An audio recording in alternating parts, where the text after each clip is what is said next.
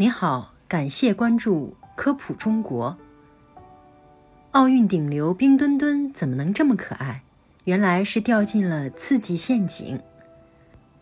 二零二二年北京冬季奥运会吉祥物冰墩墩着实成了顶流，先是迷倒了一众运动员和记者，又靠卡门和抖雪上了热搜。显然，在寒冷的冬天，没有人能拒绝一只冰糖滚滚。不过，为什么冰墩墩能可爱的如此直击心灵呢？在英文中，“可爱 ”（cute） 这个词最早作为 “acute” 一词的缩写形式出现。它最初的含义是机敏、聪慧或者精明。19世纪早期，美国的小学生开始用 “cute” 一词形容可爱或有吸引力的事物。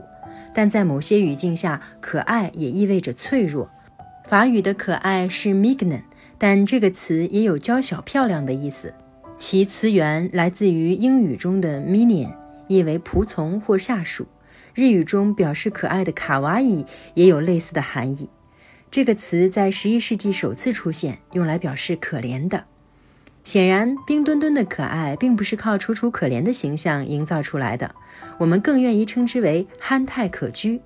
大眼睛、短手短腿和不成比例的大脑袋，这些婴儿般的特征，让看起来元气满满的冬奥会吉祥物也能显得天真可爱、讨人喜欢。婴儿图式，直到二十世纪，诺贝尔奖得主康拉德·洛伦茨和尼科·廷贝亨才描述出了人们认为可爱或惹人喜爱的特征，即婴儿图式。圆眼睛、胖脸颊、高眉骨、小下巴以及大头小身的比例，这些特征对于人类演化而言至关重要，因为它们能帮助大脑识别出弱小的婴儿，并给予关注和照看，以帮助他们存活。从外表上看，许多萌物都是一副弱不禁风、易受伤害的形象，但是可爱这种特征可是很强大的。二零一六年，牛津大学莫腾克林格巴赫等在《Trends in Cognitive Science》发表了一篇关于可爱的综述。文章中，他们说，可爱是能够塑造人类行为的最基础、最强大的力量之一。实际上，对于可爱的判断，对人类而言可能十分必要。克林格巴赫的研究团队做了一个实验。他们展示了婴儿和成人的面庞，并检验被试看到这些图像时脑部的活动。他们发现，大脑在看到萌物后的不到七分之一秒内就做出了反应。他的研究团队总结认为，可爱是解锁大脑快速注意力资源的第一把钥匙。在那之后，有关同情与共感能力的大脑网络才会发挥作用。大脑的万能钥匙。如果可爱是如此重要的一把钥匙，那么锁匠能否伪造出一把万能钥匙呢？几十年前，洛伦茨和廷贝亨就引入了超长刺激的概念，即比自然刺激更加突出或强烈的刺激。在一次经典实验中，廷贝亨发现，如果把真实的鹅蛋与白色的排球放在一起，鹅类则更倾向于将白色的排球滚回自己的巢穴。在这些鹅类的眼中，更大、更圆的白色排球显然比真实的鹅蛋更有吸引力。在这里，排球就是一种超长刺激。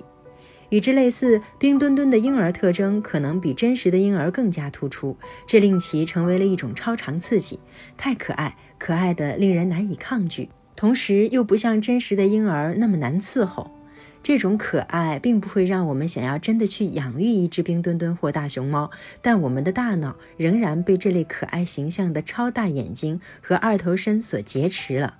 就好像我们当初演化出感知食物中的糖的能力，只是为了更好的去获取能量，但如今这种能力却让我们爱上了甜食。可爱的卡通形象与高糖分的食品等超长刺激一样，会刺激到我们大脑的伏隔核。这一神经结构在大脑奖赏回路中非常关键。伏隔核中的神经元可以释放快乐之源多巴胺。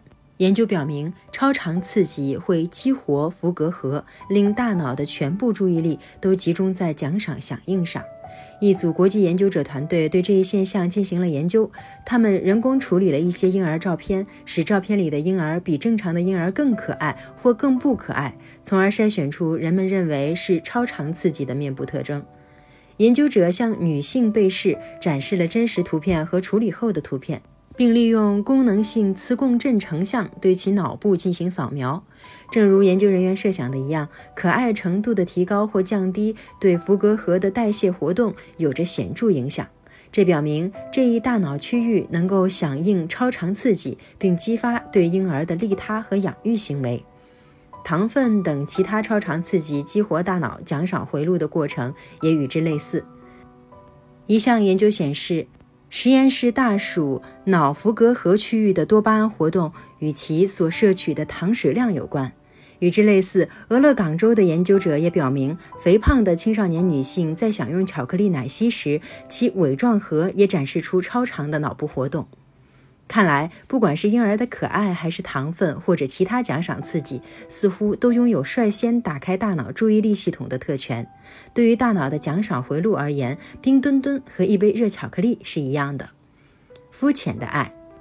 关于可爱的科学，既有符合直觉之处，又有令人费解的部分。两百年前，可爱可能只是刚出现的语言学概念，如今它已经成为快速得到我们的注意力、爱与关怀等关键神经资源的捷径。我们对冰墩墩的热爱，或许反而揭示了人类情感的肤浅。为什么爱是由如此浅层的外表特征激发的，而不是由更深层次的判断标准而产生的？克林格巴赫和同事希望更多地了解大脑的这些算法。不管怎样，随着人们对可爱的文化意识不断加深，大眼睛或圆脸庞或许将会更加深入人心。